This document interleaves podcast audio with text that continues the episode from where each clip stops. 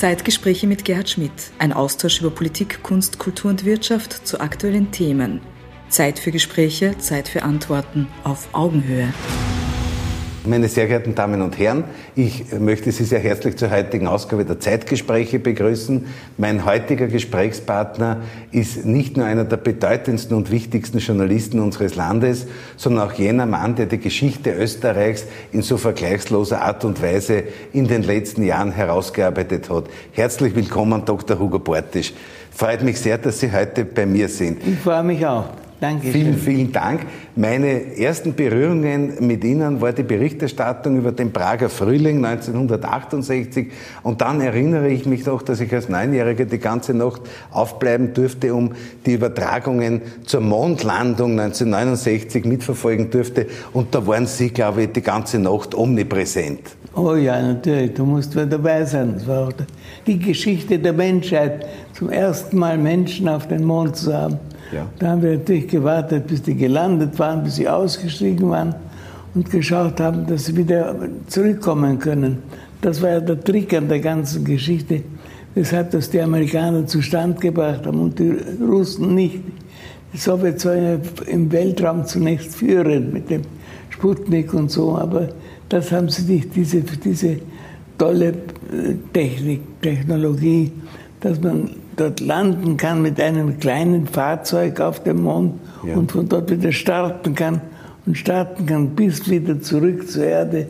Das haben die Amerikaner gelöst, die, theoretisch, und das hat in der Praxis dann auch vollkommen so funktioniert. Und Sie waren die ganze Nacht, glaube ich, noch, das waren ja noch die Pionierzeiten des Rundfunks mit einem Fernschreiber mit, äh, mit Houston, glaube ich, in Verbindung. Ne? Ja, ja, ja, ja, wir haben alles mitgehört, auch die ganze Konversation zwischen Houston, also dem Oberkommando der NASA in Amerika und den Leuten, die auf dem Mond gelandet waren. War sehr, sehr spannend. Ja. ja. Herr Dr. Bortisch, Sie haben auch eine, eine Reihe von Publikationen herausgebracht. Sie haben 1991 ein viel beachtetes Buch, Hört die Signale. Das war unmittelbar nach dem äh, Umbruch in der, in der Sowjetunion. Äh, Sie haben dann 2017 ein sehr, sehr interessantes Buch, Was jetzt, wo es um die Europäische Union geht. Dann ein doch äh, kritisches Buch 2017, ähm, äh, Leben mit Trump, über die Situation nach Trump in den USA. Und äh, jetzt haben Sie dann einmal 2017 auch ein Buch geschrieben, Aufregend war es immer. Und ich höre, dass Sie jetzt demnächst wieder ein Buch äh, über Russland äh, rausbringen ja, das werden. Kommt im September. Ja. ja.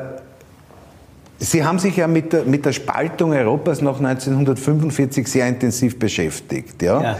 Was glauben Sie, waren die wesentlichsten Ursachen, dass diese Spaltung überwunden werden konnte? Ja, die, die Spaltung war ein Ergebnis der, der, der Weltpolitik, also der, der Auseinandersetzung vor allem zwischen der Sowjetunion und Amerika. Und das hat sich dann im Kalten Krieg äh, sogar verfestigt. Also auch im Kalten Krieg war, wer, wer, wer beherrscht mit seiner Ideologie und seinen Fähigkeiten welchen Teil der Welt. Und die Sowjetunion hat halt dort, wo sie Einfluss nehmen konnte, Einfluss genommen und hat dort ihre, ihre, ihre, ihre Mauern errichtet, ihren eisernen Vorhang. Und östlich des Eisernen Vorhangs war die Sowjetunion und westlich des Eisernen Vorhangs war der Westen. Der Westen angeführt militärisch und auch weitgehend politisch von den Amerikanern. Und diese Kluft zwischen Ost und West hat man als Spaltung empfunden.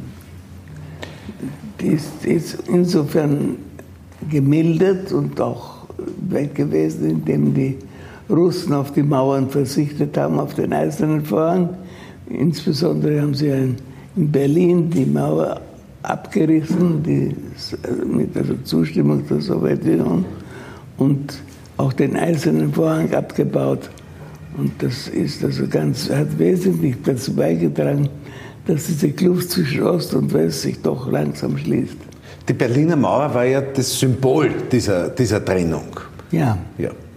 Und äh, es war nur die Situation nach 1945 ja in, in Form einer, einer, Bipolarität darzustellen, West und Ost. Aber heute sind, heute sind neue Mächte, neue Player der Weltpolitik dazugekommen. Ja. China zum Beispiel oder, oder, oder der ja, gesamte also asiatische Raum. China ist auch heute ein großes Problem, weil es ist äh, nicht, es ist ganz schön aggressiv auch in seiner Ausbreitung. Also die, äh, die Planungen Chinas, eine neue Seidenstraße aufzubauen, die entlang der gesamten Südroute durch Asien geht und auch herüberkommt nach Europa und in Europa eigene Stützpunkte schon erworben hat und aufbaut. Der Hafen Athen, Piräus, ist von den Chinesen schon gekauft und andere Häfen, ich glaube Alexandria in, Ägypten und, und äh, in Eritrea, sie sind schon dabei, an China zu fallen. Also China baut sich da einen Handelsweg auf, der praktisch unter der Souveränität Chinas steht und dafür verantwortlich ist, dass sie vor allem die Rohstoffe in den Raum für sich sichern, aber natürlich auch politischen Einfluss ausüben können. Und in diesem, in diesem Spiel der, der aktuellen Mächte äh, nimmt Europa ja auch eine Rolle ein. Ist die Rolle Europas äh, in diesem internationalen Spiel der Mächte eine, die Ihren Vorstellungen von Europa entspricht? Nein, Europa hat sich sehr, sehr feige benommen in der Frage der Lösung von Problemen. Wie der islamische Staat sich auf dem Boden des Irak etabliert hat, war es ganz klar, von dort geht ein internationaler Terror aus. Das ist eine feindselige äh, Partie, die sich dort etabliert hat. Und es war die Frage, wer rafft sich auf und nimmt den Kampf gegen diese feindselige Ideologie auf sich. Da hat sich die Europa, Europa grundlegend gedrückt. Alle Staaten, die eigene ständige Armeen unter den Waffen haben, wie zum Beispiel Deutschland, Frankreich, England, haben sich gehütet, dort einzugreifen, sind nicht nach. Ich habe von Anfang an gesagt, das ist der Zeitpunkt, wo Europa sich wehren muss, wo Europa selbst die Initiative ergreifen muss, um dieses Geschwür wegzubringen. Aber Europa hat sich nicht entmannen können, das zu tun. Und äh, gemacht hat es dann eigentlich die Russen. Präsident Putin hat seine Armee geschickt, hat seinen einzigen sowjetischen Flugzeugträger in das Mittelmeer entsandt, hat mit seiner Luftwaffe den, den Isla, Isla, islamischen Staat bombardiert und hat ihn auch in die Knie gezwungen, hat er durch seinen Verbündeten, den äh, Sadat in Syrien gestützt, hat auch die dortige Revolte niedergelegt, also niedergekämpft und hat sich aber damit als ein internationaler Spieler und ein, einer, der sich in die internationale Affäre einmischt, und zwar für höhere Ziele einmischt. Mhm. Weil es war ganz klar, dass mit der Beseitigung des Islamischen Staates äh, ein, ein europäisches Ziel verfolgt worden ist. Aber da drängt sich an dieser Stelle drängt sich ja jetzt die Frage nach der Rolle der Vereinigten Staaten auf. Da hat sich in den letzten Jahren, Sie haben sie 2017 auch in Ihrem Buch kritisch beleuchtet. Ja, Und wir stehen in wenigen, ja, wenigen Monaten die vor. Die Vereinigten Staaten haben sich von der Weltpolitik de facto verabschiedet mit dem Herrn Trump. Der Trump ist einer, der, der, der, das, der die Aufgabe Amerikas in der Welt gar nicht richtig gesehen hat, sich auch mit der nicht identifiziert hat, sondern gesagt hat, wenn, wenn jemand will, dass ich auf ihn aufpassen soll oder das machen soll, dann muss er dafür zahlen. Der ist halt geldgierig durch die Welt gezogen, hat also jetzt gerade auch wieder die Deutschen versucht, in die Knie zu zwingen. Sie wollen mehr Beiträge in die NATO zahlen, damit Russland, damit äh, Amerika Russland den Zaum halten kann. Aber das galt gar nicht die Rolle Amerikas in der Welt gewesen. Amerika ist für sich stark zu, hat für sich stark zu sein, zu schauen, dass sie eine Weltordnung aufrechterhalten. Und diese Weltordnung kostet halt etwas, auch für Amerika. Und so war all, jede amerikanische Regierung bisher bereit, selbst auf sich zu nehmen. Nur der Trump will das nicht tun und reduziert halt dann die amerikanischen Truppen, die in Deutschland stationiert sind, wozu stationiert, um dort einen Sicherheitsgürtel aufzubauen in Europa. Es war immer eine, eine militärische Absicherung ganz Europas, dass die mhm. Amerikaner in Deutschland mit Truppen präsent waren.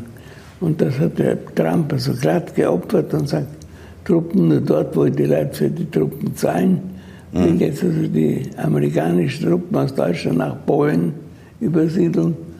Die Polen begrüßen das natürlich, weil sie immer Angst haben, die Russen können eines Tages zurückkommen, sind froh, dass die Amerikaner kommen und sind also, soweit ich sehe, auch bereit, für die Stationierung der amerikanischen Truppen aufzukommen, also Geld zu zahlen. Das passt den Herrn Trump und er hat sich also damit durchgesetzt. Aber er hat damit eine ganz wichtige Position Amerikas, eine überragend wichtige Position Amerikas in Europa aufgegeben. Praktisch also verspielt. Haben Sie schon einmal gezählt, mit wie vielen amerikanischen Präsidenten Sie es zu tun gehabt haben?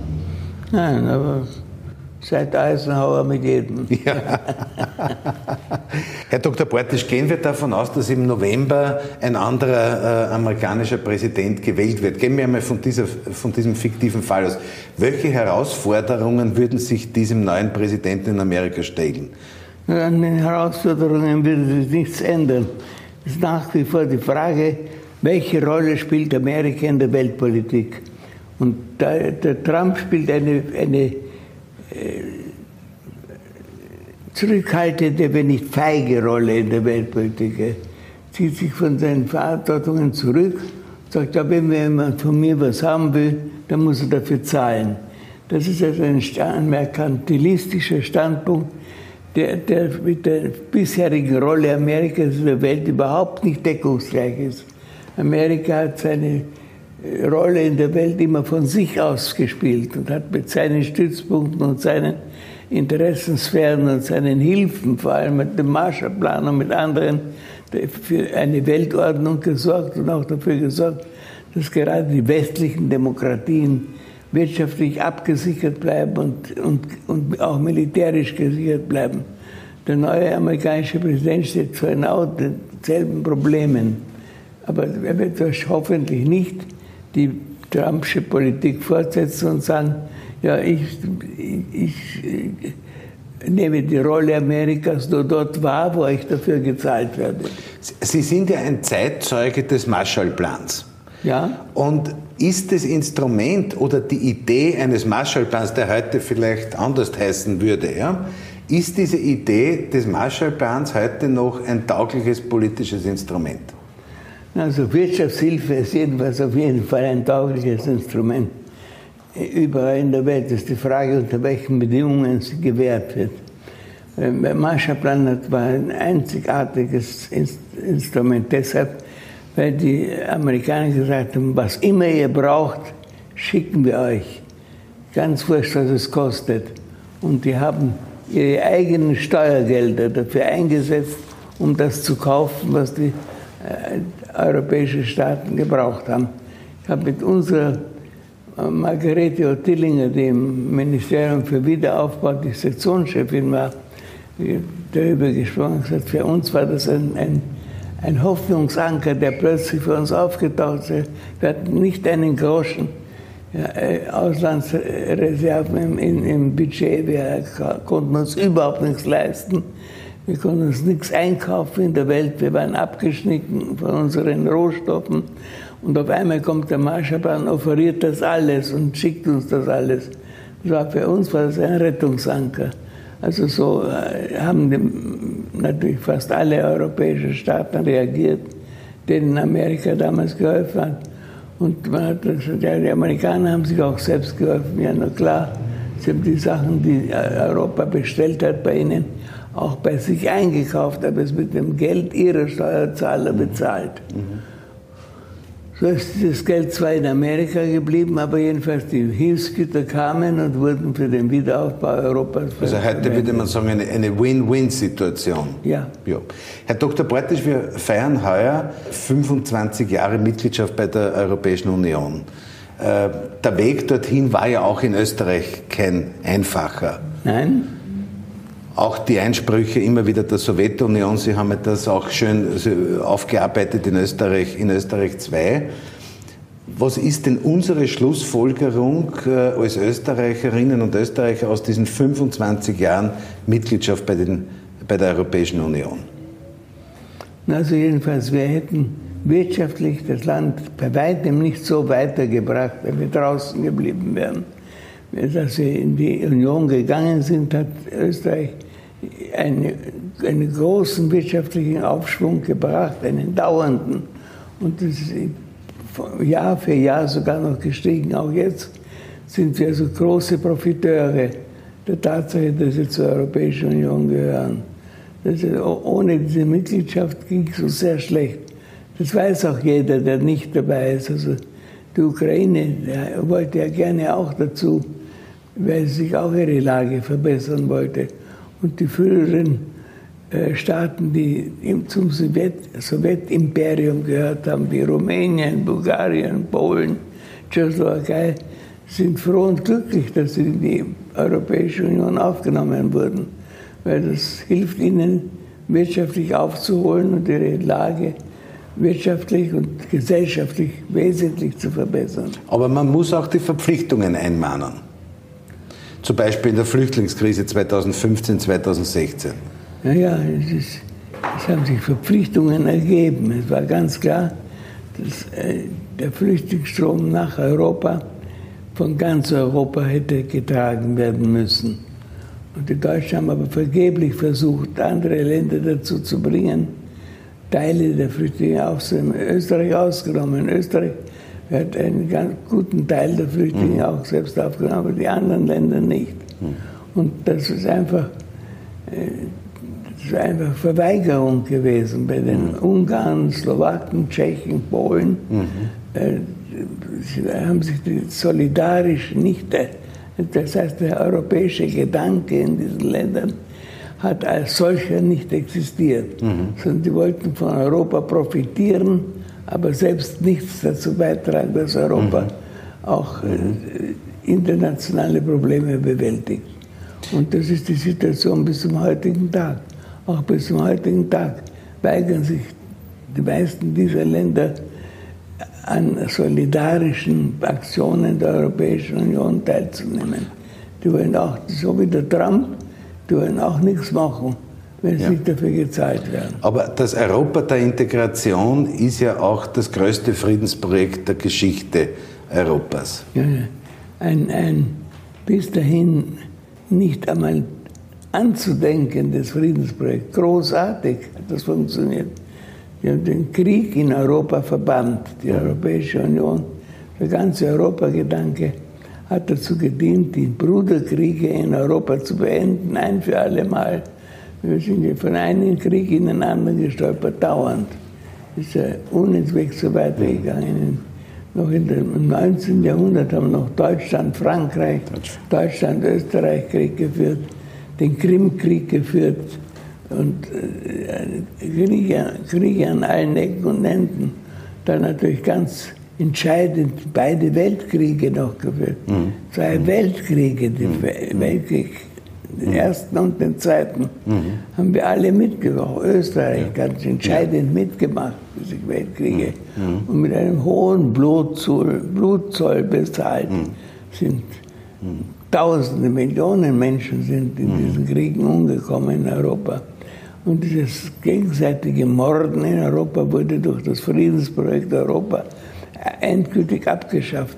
Mhm. Wie viel das wert ist, das können nur jene ein bisschen mhm. Einschätzen, die, die mhm. noch Erinnerung haben, was Krieg heißt, was Krieg bedeutet hat. Herr Dr. Bortisch, ich komme zu meiner letzten Frage. Sie haben ja äh, durch Österreich I und Österreich II äh, den Österreicherinnen und Österreichern die Geschichte näher gebracht. Manche sagen ja, dass sie präsenter im Schulunterricht waren als viele Geschichtsprofessoren.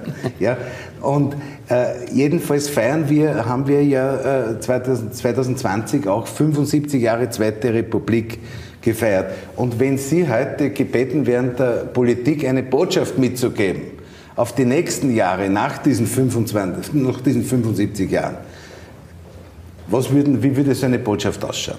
Solidarisch zu sein, tolerant zu sein und sich gegenüber den Nachbarn eben solidarisch und tolerant zu benehmen. Die nicht, nicht schauen, nur wo liegt mein Vorteil, was kann ich und wo kann ich es vermeiden, für andere auch was zu tun. Das ist ganz falsch. Europa erfordert eine solidarische, gemeinschaftliche Lösung aller Probleme, die sich Europa bieten. Und an diesen Problemen müssen alle solidarisch teilnehmen. Und das äh, ist die einzige Forderung, die man an alle Mitglieder mhm. der Europäischen Union nach wie vor stellen muss. Herr Dr. Bortisch, wie haben Sie die Corona-Zeit bewältigt? Wie haben Sie die Corona-Zeit bewältigt? Ja, na, ein bisschen Homeoffice. Homeoffice, ja. Sie haben ja nicht nur großartige politische Bücher geschrieben, sondern Sie sind ja auch einer der führenden Pilzexperten dieses Landes. da gibt es ja auch äh, wunderbare Literatur von Ihnen. Ja, ja. Und auch äh, mit Ihrer lieben, leider schon verstorbenen Gattin auch äh, Bücher, ja. sehr viele Kinderbücher. Ja. ja. Meine Frau hat viele Kinderbücher ja. geschrieben, die alle sehr, sehr schön und gut sind. Leider ist sie schon gestorben. Ja. Und das Haus in der Toskana haben Sie einem lieben Freund, glaube ich. Äh, ja, in das Haus, ja. das, in das Haus der Toskana wollte ich allein nicht halten. Ja. Das war das Haus meiner Frau vor allem. Die hat es renovieren lassen. Die war dort zu Hause. Die hat dort alles gemanagt, den Garten, den, den, die die Blumen, alles war in den Händen. Also mich dort hineinzusetzen, jetzt sozusagen, ich bin allein hier glücklich, das war mir nicht möglich. Aber ich glaube, Sie werden dort immer ein gern gesehener Gast sein. Ich bin dort ein gern gesehener, Gott sei Dank. Ja. Herr Dr. Portisch, ich möchte Ihnen am Ende unseres Gesprächs ein, ein kleines Präsent äh, abgeben. Ich bin ja Politiker und Mandatar und Gemeinderat im, im, im 13. Wiener Gemeindebezirk. Und auf dem Dach meiner SPÖ-Bezirksorganisation äh, wird von hunderttausenden fleißigen Bienen dieser Honig produziert, gemeinsam mit einem großartigen Imker, bio- und genfrei zertifiziert und der gibt unglaubliche Kraft. Das brauchen Sie zwar nicht, ja. weil Sie ja im, im intellektuellen Diskurs sein, aber ich möchte Ihnen trotzdem diesen Honig geben Dankeschön. und ganz herzlich für Ihr Kommen Danke, freue mich sehr. Ja, Dankeschön. Ein herrliches Geschenk. Danke vielmals. Danke, danke. Bedanke mich auch bei all Ihren Bienen, ja. die da großartig gesammelt haben.